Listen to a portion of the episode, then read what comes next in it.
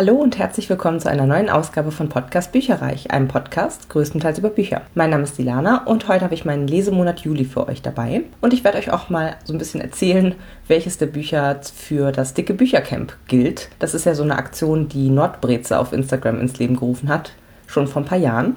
Und da geht es im Grunde darum, dicke Bücher mit über 500 Seiten zu lesen. Und da habe ich so einige im Gepäck, die auf jeden Fall viele, viele Seiten hatten und da gut reinpassen. Und das würde ich dann einmal nochmal immer dazu erwähnen. Begonnen hat der Lesemonat Juli mit dem in Anführungsstrichen beenden eines 12 für 2022 Titels, der sehr lang ist. Die Rede ist von Der Anschlag von Stephen King. Das ist ein Hörbuch, was ich aus dem Random House Audio Verlag gehört habe, mit 32 Stunden und 7 Minuten Laufzeit. Ähm, ich hatte knapp ein Dreiviertelstunden sozusagen schon im Februar oder so gehört oder im Januar, also relativ früh im Jahr und habe das dann quasi ja beendet, also die 95 anderen Prozent dann quasi noch gelesen. Und das Buch ist ursprünglich aus dem Jahr 2012. Und wie schon erwähnt, ist es eins der Bücher aus meiner 12 für 2022 Liste. Und ich werde ja nachher nochmal erzählen, wie da so der Status ist, aber jetzt mit diesem Buch zusammen habe ich nur noch drei offene Bücher von den zwölf, die ich dann eben bis Ende des Jahres gelesen haben möchte. Dieses Buch ist gesprochen von David Nathan, der ist, macht das immer wieder grandios. Er hat eine raue Stimme, ein tolles Timbre, der verstellt auch mal die Stimme sehr überzeugend. Ich mag seine Sprechweise sehr gerne und ich konnte prima zuhören. Und mit Stephen King macht man auch nichts verkehrt. Erzählen kann der echt. Also auch wenn er sich manchmal ziemlich viel Zeit nimmt und gerade zum Ende hin, wo man als Leser eigentlich nur noch wissen möchte, ob der Protagonist den Mörder von JF Kennedy in diesem Fall stoppen kann, fängt er an und macht immer wieder links und rechts so Abschweifungen und zusätzliche Vorkommnisse, die er mit einfließen lässt. Aber es war trotzdem irgendwie kurzweilig. Und wenn man das von einem 32-Stunden-Hörbuch sagen kann, das ist doch alles super. Es geht hier eben um Jake Epping, der die Möglichkeit bekommt, in die Vergangenheit zu reisen und die Ermordung von JF Kennedy eben durch Lee Oswald zu verhindern. Aber die Vergangenheit will passieren und die wehrt sich mit Händen und Füßen gegen eine Veränderung, was für Jake bedeutet, dass er und alle, die er ins Herz geschlossen hat, ordentlich einstecken müssen. Das erste Drittel dreht sich um das Loch in der Zeit, die Mechanik des Zeitreisens, in der er durch seinen todkranken Vorgänger eingeweiht wird und was passiert, wenn man kleine Dinge ändert. Dann reist Jake zurück und versucht es beim ersten Mal richtig zu machen, denn die Zeitschleife beginnt beginnt gute fünf Jahre vor dem Attentat und Jake altert in der Vergangenheit weiter. Es zieht einen wirklich in seinen Bann, man fiebert mit und fragt sich wie alles enden wird und wie die Welt aussehen würde, wenn Kennedy überlebt hätte. Und hinterher habe ich auch erstmal ganz viel gegoogelt, auf Wikipedia Sachen durchgelesen und auch eine alte Folge rund um das Buch äh, vom Podcast Overdue gehört, um das Ganze so ein bisschen besser äh, auch historisch einordnen zu können. Also es äh, inspiriert einen dann doch dazu, dass man die Hintergründe ein bisschen mehr verstehen möchte. Und was ich auch spannend fand, war, dass King sich in diesem Buch quasi selbst referenziert hat. Es ist nämlich so, dass ein als Clown verkleideter Mörder im Kleinstädtchen Derry umgeht, das Jake auf seiner Reise durch die Vergangenheit kennenlernt und dass dieser Clown-Mörder sozusagen Eltern und Kinder gleichermaßen in Angst und Schrecken versetzt. Und es hat halt komplett auf S referenziert, was eben auch in diesem ja, ich habe selber nicht gelesen, aber ich habe es nochmal gegoogelt, weil es kam mir alles sehr, sehr ähnlich vor. Und tatsächlich ist das, spielt es in der Kleinstadt Derry. Insofern, ja, hat er sich hier erstmal schön selbst irgendwie referenziert. Das fand ich richtig witzig. Und würde dem Buch vier Sterne geben. Das zweite Buch, was ich gelesen habe, passt auch super ins dicke Büchercamp mit seinen 747 Seiten. Und zwar rede ich von Strange the Dreamer von Lainey Taylor. Das ist im One Verlag erschienen, beziehungsweise ich hatte es von der Bücherbüchse gekauft mit einem wunderschönen Farbschnitt. Ähm, ist ja eine Dilogie und da passen dann jetzt auch beide Farbschnitte zueinander und ergeben dann eine große Motte. Sieht richtig schön aus und ursprünglich ist das Buch 2017 erschienen. Das habe ich in einer Leserunde mit Ramona gelesen und es geht um den weisen jungen Laszlo Strange, der immer schon viel Fantasie hatte. Er träumt sich in eine längst vergängene Stadt voller Fabelwesen und Wunder, kämpft tapfer gegen unsichtbare Feinde und wird dafür von den Mönchen, bei denen er untergekommen ist, gemaßregelt und gezüchtigt. Und bei der erstbesten Gelegenheit läuft er fort und findet eine Lehrstelle in einer alteingesessenen Bibliothek, bleibt aber ein Mensch zweiter Klasse für die Gelehrten. Und dann bietet sich eine einmalige Gelegenheit, bei der Strange zu eben jener Wüstenstadt reisen kann, die er schon als Kind verehrte. Und dort lauern Schrecken, die sich selbst Strange nicht erträumen kann, aber auch die große Liebe. Und das Buch war was ganz Besonderes. Ich habe sowas echt noch nie gelesen. Ähm, es ist sprachlich sehr schön. Die Geschichte entwickelt sich aber auch an vielen Stellen ganz anders, als ich es gedacht hätte. Es lässt sich auch Zeit und hier würde ich auch einen kleinen Punkt abziehen. Also an der einen oder anderen Stelle hätte ich es gerne ein bisschen gestrafter gesehen, weil sich einige Situationen doch auch sehr geähnelt haben und sich dadurch dann einfach ein bisschen gezogen haben. Aber insgesamt fand ich es super spannend und ich freue mich schon total auf Band 2 von dieser Dialogie und würde diesem Band vier Sterne geben. Dann habe ich spontan etwas aus der Bibliotheks-App ausleihen können. Ein Hörbuch Kaltherz von Henry Faber. Und das ist im DAV-Verlag erschienen mit 11 Stunden, 41 Minuten Laufzeit und das eben auch aus 2022, also ganz, ganz frisch erschienen. Und das habe ich gesehen und dachte so, ach ja, das hätte ich vielleicht sogar auch gerne als Rezensionsexemplar angefragt. Also jetzt ist es gerade frei. Ja, da schlage ich doch zu. Die Sprecher waren Tanja Fornaro, die hat 132 Ergebnisse auf Audible unter anderem spricht sie Bücher von Elisabeth Herrmann oder auch von Judy Picoult. Simon Jäger kennt man ja äh, rauf und runter, 312 Ergebnisse. Ist unter anderem die deutsche Stimme von Matt Damon, Josh Hartnett und Heath Ledger. Vera Tells, die kenne ich auch schon sehr, sehr gut, 264 Ergebnisse auf Audible. Ist die Synchronstimme von zum Beispiel Helena Bonham Carter oder Naomi Harris, Alicia Keys und Elizabeth Banks und hat auch schon Bücher von zum Beispiel Ellen Sandberg eingelesen und Jodie Alborn mit 173 Ergebnissen. Ich wusste vorm Beginn kaum etwas über die Geschichte, nur dass ein Mädchen aus einem parkenden Auto entführt wird und Ermittler verzweifelt versuchen, sie zu finden. Das Buch startet auch mit kurzen Passagen aus dem Blickwinkel des entführten Mädchens Marie. Zum Glück recht kurz, denn ich kann mit so, ach ja, so naiv, unwissend geschriebenen Passagen nicht so viel anfangen. Und dann lernen wir relativ zügig die erste Protagonistin, Kim Lansky, kennen. Ich sag mal, eine tragisch klassische Losergestalt, suspendierte Polizistin, die auf eigene Faust Pädophile jagt und einschüchtert, am Gesetz vorbei. Und ich muss sagen, sowas mag ich gar nicht. Weder das über das Gesetz hinwegsetzen noch gescheiterte Existenzen. Vor allem nicht, wenn es aus eigener Blödheit eigentlich passiert und die Person trotzdem nicht dazulernt. Sie hat sich nämlich im gesamten Buch nicht verändert. Dann werden die Eltern der Entführten als zwei weitere Protagonisten mit eigenen Abschnitten eingeführt. Und leider mochte ich auch die beide nicht. Er ist ein karrieregeiler Arsch, der alle in seinem Umfeld niedermachen muss, um sich selbst toll zu finden und seine Frau ist dickmäuserisch, verlogen und eine tragische Figur. So bekommt man als Leser mit, wie sie sich nach der Entführung der Tochter vor Schuldbewusstsein umzubringen versucht. Ja, und er tut so, als hätte sie sich bei einer Medikamentendosierung vertan und verleugnet sie dann hinterher, als sie bei ihm auf der Arbeit äh, auftaucht, weil sie so fertig aussieht, wie sie ist. Also ganz furchtbar, alle beide eigentlich. Kim Lansky, kurzfristig von einem alten Bekannten wieder in den Dienst gestellt, macht sich auf die Mission, das entführte Mädchen rechtzeitig und lebendig zu retten, ignoriert dabei aber natürlich jedwede Dienstanweisung und gerät selbst in Lebensgefahr, kommt aber trotzdem damit durch. Also ich mochte keinen der Charaktere und das machte mir das mit Fiebern sehr schwer. Zum Schluss fand ich auch es einfach zu viel, dass bei der Auflösung noch ein Schlenker und noch eine weitere überraschende Wendung kam und nochmal. Also es hat mich leider enttäuscht und konnte meine Erwartungen nicht erfüllen. Zwei Sterne. Als nächstes habe ich in einer Leserunde Tief in den Wäldern von Chevy Stevens gelesen. Das ist ein Rezensionsexemplar aus dem S. Fischer Scherz Verlag gewesen. Auch ganz frisch 2022 erschienen mit 450 Seiten. Und mein allererstes Buch von Chevy Stevens. Ihre Schreibweise und dass sie auch gesellschaftskritische Themen einwebt, wie zum Beispiel übergriffige Männer bzw. Polizisten, die ihre Grenzen überschreiten und ihre Macht ausnutzen, das hat mir sehr gut gefallen. Ihre anderen Bücher werde ich mir daher auch auf jeden Fall nochmal anschauen. Hier geht es um ein verschlafenes Städtchen in Kanada, in dem seit Jahren der sogenannte Highway-Mörder sein Unwesen treibt. Er entführt Frauen am Highway, erdrosselt sie und wurde bisher nicht gefasst. Jetzt begleiten wir Haley und Beth. Haley im ersten Abschnitt sozusagen des Buchs ist ortsansässig, aber nach dem Tod ihres Vaters bricht ihre Welt zusammen. Sie muss bei ihrer Tante und deren neuem Mann, dem Polizisten Vaughn, wohnen und Vaughn hat einen kompletten Kontrollzwang, ist übergriffig und bestimmt bis zum geht nicht mehr. Und das merkt Haley schnell und Vaughn wird ja auch immer unheimlicher. Auf seinem Laptop findet sie dann Bilder von versteckten Überwachungskameras, die Frauen beim Umziehen oder auf der Toilette fotografieren. Sie will fliehen und geht in die Wildnis, die sie dank ihres Vaters wie ihre Westentasche kennt, hat aber immer die Angst, dem Highway-Killer und oder Vaughn in die Hände zu fallen. Beth wiederum kommt von außen in die Stadt und hat von dem Highway-Killer gehört. Tatsächlich ist sie sogar die Angehörige einer anderen Frau, die von ihm getötet wurde. Und trotzdem verhält sie sich sehr, sehr naiv, fängt an, unter freiem Himmel zu zelten, sich zu betrinken, Pillen zu nehmen, also quasi ihre, ihren eigenen Körper sogar noch zu schwächen und ja, versucht halt schlussendlich eigene Ermittlungen anzustellen, wer eben ihre Schwester vielleicht umgebracht haben könnte und begibt sich dabei sehr stark in Gefahr. Und es war auf jeden Fall spannend und es ich muss auch gerade sagen, so der erste Teil hat mich total mitgerissen.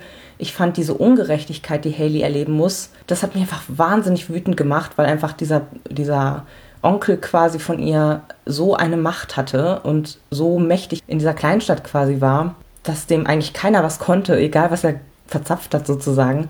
Und das hat mich beim Lesen einfach super wütend gemacht. Mm, ein bis zwei Sachen fand ich tatsächlich ein bisschen unlogisch oder auch so ein bisschen schnell über den Zaun geworfen. Und gerade auch den, also alles, was sich so rund um Beth drehte, war mir auch tatsächlich dadurch, dass ich sie nicht sympathisch fand, irgendwie ja schnell dann schnell dann so Augenrollmomente tatsächlich. Insgesamt war schon spannend mit gesellschaftskritischen Themen, hat mich aber leider nicht vom Hocker gerissen. Ich fand auch, es hatte ein bisschen komisches Zeitgefühl. Mal zog es sich, also gerade in dem äh, Abschnitt, der sich komplett um Beth gedreht hat, aber mal kam alles irgendwie auf einmal und auch zwölf Themen durcheinander mussten gleichzeitig Platz finden. Gerade zum Ende hin ein bisschen überfrachtet, aber es war ja durchaus spannend und gibt von mir drei Sterne. Als nächstes habe ich gehört Think and Grow Rich, Denke nach und werde reich von Napoleon Hill aus dem Finanzbuchverlag FBV abgekürzt. Hat es eine Laufzeit von 10 Stunden und 11 Minuten, wurde hier jetzt 2019 neu aufgelegt sozusagen, kommt aber ursprünglich aus dem Jahr 1937. Gesprochen von Stefan Lehnen, der hat 86 Ergebnisse auf Audible, auch sehr viele Sachbücher wie zum Beispiel 4000 Wochen, Das Leben ist zu kurz für Zeitmanagement, aber auch so Action-Titel wie zum Beispiel American Assassin von Mitch Rapp und ich fand, er hatte eine sehr angenehme Stimme. Ich hatte das Buch für eine Freundin zum Geburtstag gekauft und beim Durchblättern hat es mich selbst neugierig gemacht. Dann gab es das Hörbuch kurzfristig über die Libby-App. Das ist jetzt von der Bibliothek wieder die App. Ja, kurzfristig gab es das auszuleihen und da habe ich dann zugeschlagen. Ich fand aber, es war nicht so der Kracher. Also man merkt im Buch an der einen oder anderen Stelle das Erscheinungsjahr 1937 dann doch sehr an. Äh, zum Beispiel, wenn Name-Dropping betrieben wird und man kaum jemanden der Herrschaften kennt. Universell sind sicherlich die Überlegungen rund um die geistige Einstellung, also neudeutsch Mindset, die benötigt werden, um Erfolg zu haben, also zum Beispiel auch in Geldangelegenheiten, aber nicht nur. Auf der anderen Seite war der Autor sehr von sich selbst eingenommen und hat sein eigenes Buch über den grünen Klee gelobt, was man alles erreichen könne, wenn man es nur sorgfältig durcharbeitet, also das Buch jetzt auch so in so Studiergruppen und so weiter. Naja, also ich fand es insgesamt tatsächlich, hat es drei Sterne von mir bekommen. Wie gesagt, es ist wenn ich mich da ein bisschen mehr mit beschäftigt hätte, hätte es dann vielleicht auch ein bisschen mehr gebracht, in Anführungsstrichen, aber es war dann doch relativ platitüdenartig, fand ich. Von mir deswegen drei Sterne. Das nächste Hörbuch, was ich gehört habe, war das Original von Brandon Sanderson und Mary Robinette Cowell. Das ist ein Rezensionsexemplar aus dem Hörverlag mit einer Laufzeit von 3 Stunden 46 Minuten und ganz frisch im Juli erschienen 2022. Gelesen von Jesim Meisheit, die hat 114 Ergebnisse, macht auch viel Fantasy, Romantasy, Sci-Fi allgemein, wie zum Beispiel Jay Christoph, Lily S. Morgan, Verena Bachmann, Mona Kasten und Laura Kneidel, also auch Young Adult, New Adult. Und das hier ist eine Science-Fiction-Geschichte, die nur als Hörbuch exklusiv rauskommt. Entsprechend hat es dann in Anführungsstrichen eher so eine Art Novellenlänge. Da muss man sich drauf einstellen, glaube ich. Und ja, durch die beiden Top-AutorInnen ist es auch super ausgearbeitet. Man erfährt ja eine Antwort auf alle Fragen, die aufgeworfen werden, will aber trotzdem am liebsten noch länger in der Welt verweilen und tiefer in die Gesellschaftsprobleme eintauchen, in diese Welt eintauchen, finde ich. Ähm, es geht hier um Holly, die im Krankenhaus aufwacht und feststellt, dass sie eine Replika ihrer selbst ist das ist in ihrer Welt eine gängige Methode, wenn das Original jemanden umgebracht hat. Sie hat nun drei Tage Zeit, ihr Original zu finden und umzubringen. Und natürlich Antworten auf ihre Fragen zu finden, weil sie sich selbst nicht für einen Mord fähig hält. Was steckt dahinter? Wem kann sie trauen? Es war sehr actionlastig mit vielen Kampfszenen. Man konnte sich mit Holly identifizieren, die die Welt nicht mehr so richtig versteht und es wurde auch eine interessante zukünftige Welt aufgezeigt. Mit bedingungslosem Grundeinkommen, freiwilliger Arbeit, in der Männer dekoratives Make-up tragen und ja, Holly so ein bisschen Kunst als Arbeit wählt und da Orangen schnitzt und Partys ausrichtet und in der jeder ein individuelles Theme aktivieren kann, mit dem er oder sie die Welt um sich herum ganz eigen wahrnimmt, während die eigentliche Welt neutral weiß zum Projizieren gehalten ist. Das fand ich ganz spannend. Und natürlich gibt es in dieser Dystopie auch Aussteiger, die der Regierung vielleicht sogar auch zu Recht nicht trauen. Wer übrigens mehr von den beiden AutorInnen hören will, dem empfehle ich ihren Schreibpodcast, der heißt Writing Excuses. Den habe ich auch früher schon sehr gerne gehört und sowohl Brandon Sanderson als auch Mary Robin Cowell reden da sehr, sehr viel darüber, wie sie so schreiben und ja, was sie quasi gelernt haben, vielleicht auch in ihrer Autorenkarriere bisher. Von mir gibt es für das Original vier Sterne. Es war so. Ich wachte orientierungslos auf, so wie es manchmal geschieht, wenn man das Zimmer umgeräumt hat oder die erste Nacht in einem Hotel geschlafen hat und das Licht aus der falschen Richtung kommt. Kennen Sie das? Und dann bemerkte ich den Geruch. Krankenhäuser haben einen besonderen Geruch, den kein nanobasiertes Theme der Welt vollkommen überdecken kann. Eine Frau beugte sich lächelnd über mich. Um ihren Hals hing ein Stethoskop, das Erkennungszeichen aller Ärzte. Ich drehte den Kopf und erwartete Jonathan oder meinen Vater oder sonst jemanden zu sehen, den ich kannte. Aber die beiden weiteren Personen im Raum waren mir fremd. Der Mann in dem Anzug knöpfte sein Jackett auf, als er vortrat. Er zog ein Messer mit einem konvexen Klingenrücken hervor und stürmte auf das Bett zu. Ich warf das Laken zurück, packte den Infusionsständer und rammte ihn dem Angreifer in die Flanke. Während er zurücktaumelte, war ich schon aus dem Bett gesprungen, hatte ihm den Infusionsschlauch um den Hals geschlungen, zog zu. Ich trat mit dem Fuß zur Seite, zielte auf die Schwachstelle seiner Knie und brachte ihn zu Fall. Und das alles, ohne dass der Infusionsschlauch in meinem Arm unter Spannung stand. Es war ganz leicht. Ich hatte noch nie so etwas getan. Mein Körper wusste, was zu tun war, als ob er nie etwas anderes getan hätte. Ich ließ den Ständer fallen, stieß mich ab und landete mit dem Hintern auf dem Boden. Was? Äh? Bob wälzte sich herum und rieb sich den Hals. Gute Arbeit mit dem Infusionsschlauch. Dr. Hall schrieb sich etwas auf ihren unsichtbaren Bildschirm und nickte. Ausgezeichnet. Offenbar wurden die Überarbeitungen von Hollys Muskelerinnerungen und Fähigkeiten übernommen. Jetzt zitterte ich. Der einzige Grund, warum sie Überarbeitungen vorgenommen hatten, konnte nur der sein, dass ich eine provisorische Replika war.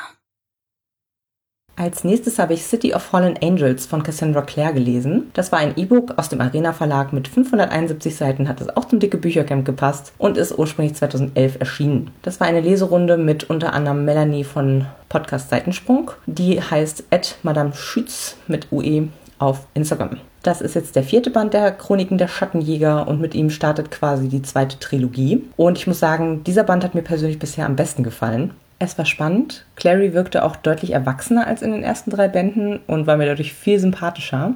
Sie denkt mehr nach, bevor sie Entscheidungen trifft und setzt auch klare Grenzen. Und gleichzeitig dreht sich auch viel um Simon, der zuvor eher ein Nebencharakter war.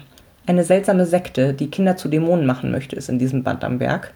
Welche Verbindung gibt es zu Clary, Jace, Simon und Co.?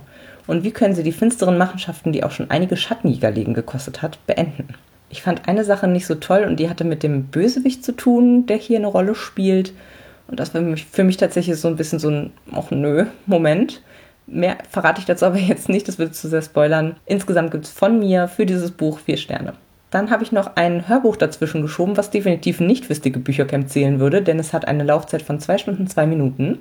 Ist aus dem Hörbuch Hamburg Verlag und 1963 das erste Mal erschienen. Die Rede ist von Die Wand von Marlene Haushofer. Gelesen von Elisabeth Schwarz, die hat nur neun Ergebnisse auf Audible, unter anderem das Buch von Natascha Kampusch hat sie gelesen und von Mariana Lecki hat sie auch eins gelesen. Sie hat ein bisschen ältere Stimme, leicht rau, auch so mit so einem leichtem österreichischen Flair, was auch super zur Autorin passte und das passte auch sehr gut zum Buch tatsächlich. Es ist kurz, aber sehr gehaltvoll und ich hatte das schon sehr lange auf dem Schirm. Ich bin auch der Meinung, dass meine Mutter das während meiner Schulzeit irgendwann mal gelesen hat und dass ich es da schon lesen wollte, bin ich, bin ich fast der Meinung, mich zu erinnern. Aber jetzt habe ich es ja geschafft. Es geht um eine namenlose Frau, die mit zwei Freunden in die Natur fährt. Sie wohnen in einer kleinen Hütte in den Bergen und eines Tages kehren die beiden Freunde von einem Besuch im Dorf nicht mehr zurück. Als die Protagonistin nach ihnen sucht, rennt sie gegen die Wand. Das ist eine unsichtbare Barriere, die auf einmal ja, wie so eine Art Glasglocke rund um die Hütte steht und unüberwindbar ist. Nun muss die Frau alleine klarkommen. Sie hat noch Streichhölzer für zweieinhalb Jahre und fängt auch an, sowas wie Kartoffeln anzubauen, findet eine schwangere Milchkuh und kommt so einigermaßen über die Runden. Dabei begleitet sie Lux, das ist der Jagdhund ihrer Freunde, der dageblieben ist, und eine zugelaufene Katze sowie deren Nachkommen. Die Menschen, die die Frau durch die Wand sporadisch sehen kann, scheinen wie friedlich entschlafen oder wie in der Zeit so festgefroren. Die bewegen sich auch gar nicht mehr. Und über allem hängt eine ziemlich bedrohliche Atmosphäre wird sie auf sich gestellt allein überleben und welche finsteren Mächte verbergen sich im Wald. Es war kurz, es war eindrucksvoll und das Ende war offen. Also scheinbar habe ich auch das gekürzte Hörbuch erwischt, was ich bei der Länge irgendwie überhaupt nicht nötig finde. Ich glaube, das Buch hat irgendwie 280 Seiten oder so. Ich habe nämlich ein Rezi-Video dazu von Book Friends Forever angeschaut und da haben sie, ich sag mal, ein bis zwei Szenen angesprochen, die ich irgendwie nicht gehört habe. Zum Beispiel, dass die Protagonistin zwischendurch mal krank irgendwie war und dass da auch irgendwas war mit einer Wäsche, die abgenommen wurde, wo sie aber gar nicht für verantwortlich war und was sie dann so ein bisschen stutzig gemacht hat. Es fand ich irgendwie schade, dass ja, ich das scheinbar ein gekürztes Hörbuch irgendwie hatte. Aber ich denke, ich habe das Wesentliche des Buchs durchaus mitbekommen. Es ist auf jeden Fall ein Hörbuch, was zum Denken anregt. Was wollte die Autorin damit sagen? Wie ist die Wand entstanden? Wofür steht sie? Ne, da kann sich dann jeder Leser so seine eigenen Gedanken machen. Für alle, die ein offenes Ende nicht gut aushalten, ist das Buch jedenfalls nichts. Aber ich fand's gut und gebe ihm vier Sterne. Das letzte Buch, was ich diesen Monat beendet habe, war Malibu Rising von Taylor Jenkins Reid. Das ist aus dem Hutchinsons London Verlag mit 373 Seiten und ist erst letztes Jahr erschienen. Das war eine Leserunde mit Lea von Lea Plants and Reads, Sarah von Viel und Leicht und Becker von Beckers Bibliotheker. Bevor im September das neue Buch von Taylor Jenkins Reid äh, erscheint, das heißt Carrie Soto is Back, wollte ich gerne Malibu Rising lesen, weil das seit einem Jahr auf meinem Sub eben schlummerte und ich finde, es ist so ein totales Sommerbuch, was man am besten irgendwann im Juli, August sowas liest. Deswegen hat es mir total Spaß gemacht, das mit den drei Mädels zusammen zu lesen und zu besprechen, ganz, ganz ausführlich. Ja, und es geht hier um die berühmten vier Reva-Kinder, die eine Party schmeißen, an deren Ende das Haus in Flammen steht. Wie kommt es dazu? Welche Geheimnisse haben die vier voreinander und welche Konflikte miteinander? Parallel wird auch die Geschichte der Eltern, June und Rockstar Mick Reaver, nacherzählt. Und Reed schafft es, den Leser mit wenigen Sätzen komplett in die Geschichte und den Handlungsort hineinzuziehen. Das ist echt ein Talent von ihr. Immer wieder geht es bei ihr um Ruhm und wie er Menschen verändert. Und da schafft sie wirklich eindrücklich zu schildern, sodass man mit den Charakteren total mitleidet und mitfiebert. Außerdem schreibt sie über Beziehungen, wie sie entstehen, wie sie sich verändern, über Gefühle und Charaktere und es passiert zwar auch einiges, aber die Beziehungen, finde ich, stehen bei ihr im, im, Vordergrund. Und das ist mir in diesem Buch besonders aufgefallen, also sowohl in der Gegenwart mit den vier Kindern im Malibu der 80er Jahre als auch in den Rückblenden rund um die Eltern. Es tauchen außerdem immer wieder Charaktere aus ihren anderen Büchern auf, die hier eine kleine oder größere Rolle spielen und was irgendwie auch Spaß macht, weil es alles in einem Buchuniversum spielt. Evelyn Hugo wird in einem Nebensatz erwähnt und auch Ninas Ehemann Brandon ist mit Carrie Soto durchgebrannt. Ist also alles, wie gesagt, aus dem gleichen fiktiven Universum. Es hat mir wieder sehr gut gefallen. Und es hat auch einen totalen Sog entwickelt. Carrie Soto kam hier irgendwie nicht so sonderlich sympathisch rüber. Daher hoffe ich, dass das neue Buch über sie für mich kein Flop wird, weil ich habe echt diesen Monat noch mehr gelernt. Es hat sich so ein bisschen zementiert, dass ich liebenswürdige Charaktere brauche, um ein Buch genießen zu können. Die dürfen auch gerne nicht perfekt sein und auch mal Fehler machen, aber ohne Sympathie ist es mir halt echt egal, wenn denen auch was Schlimmes oder so passiert. Und mit den Riva-Kindern habe ich ordentlich mitgelitten. Also das habe ich ähm, ja spätestens bei Kaltherz gemerkt, dass wenn ich irgendwie so gar keinen sympathisch finde, dann ja kann auch das Buch für mich kein gutes werden irgendwie. Und ja, Malibu Rising, ich schwanke noch so ein bisschen zwischen vier und fünf Sternen tatsächlich. Daisy Jones the Six zum Beispiel fand ich geiler. Also wahrscheinlich würde ich so viereinhalb geben. Ähm, und kann mich da jetzt gerade noch gar nicht so richtig festlegen, ob es jetzt vier oder fünf Sterne schlussendlich werden. Das wird man wahrscheinlich erst nach ein paar Wochen dann nochmal im Rückblick sagen können. Das waren die neun Bücher, die ich gehört und gelesen habe. Es waren insgesamt drei Bücher, fünf Hörbücher und ein E-Book und 4472 Seiten oder Minuten. Und das ist schon eine ganze Menge mehr als sonst, weil ich ja diesmal wirklich auch zu dicken Büchern gegriffen habe. Und dennoch die durchschnittlichen neun quasi pro Monat ich habe außerdem einen Titel aus der 12 für 2022 Liste gelesen, das war Der Anschlag von Stephen King. Dann habe ich eine Reihe weitergelesen mit City of Fallen Angels von Cassandra Clare und leider kein Buch aus dem Projekt AutorInnen. Meine aktuelle Subhöhe ist mal wieder komplett explodiert. Bei Büchern habe ich jetzt 52 ungelesene Bücher. Das sind 13 mehr als letzten Monat. Ich habe drei gelesen aber ich habe 16 Bücher dazu bekommen. Und zwar zwei Bücher mit Farbschnitt zum Geburtstag von Ramona von der Chester Fandom. Und zwar die Titel Camp von Elsie Rosen und Die Krone aus Schatten von Eileen Dirner. Außerdem sind aus der Bücherbüchse Vorbestellungen angekommen. Und zwar Nights 1 von Lena Kiefer, The Stories We Write von Olivia Date, Let Me Glow von Frances Eden, American Crown 2 von Catherine McGee, Sense of Danger von Jennifer Estep, dann die vier Bände der Wayfarer-Reihe von Jackie Chambers, nein, von Becky Chambers, Falling in Love was Not the Plan von Michelle Quatsch, The Inheritance Games 1 und 2 von Jennifer Lynn Barnes, wobei ich davon Band 1 schon auf dem Sub hatte, also ist quasi nur eins von beiden sozusagen noch äh, on top gewandert, und Tokyo Ever After von Emiko Jean. Außerdem ist ein Rezensionsexemplar eingezogen, nämlich Der schönste Zufall meines Lebens von Laura Jane Williams. Und weil es noch nicht genug Bücher auf dem Sub sind, habe ich mir noch gekauft Air Awoken von Elise Kova mit auch einem sehr schönen Farbschnitt.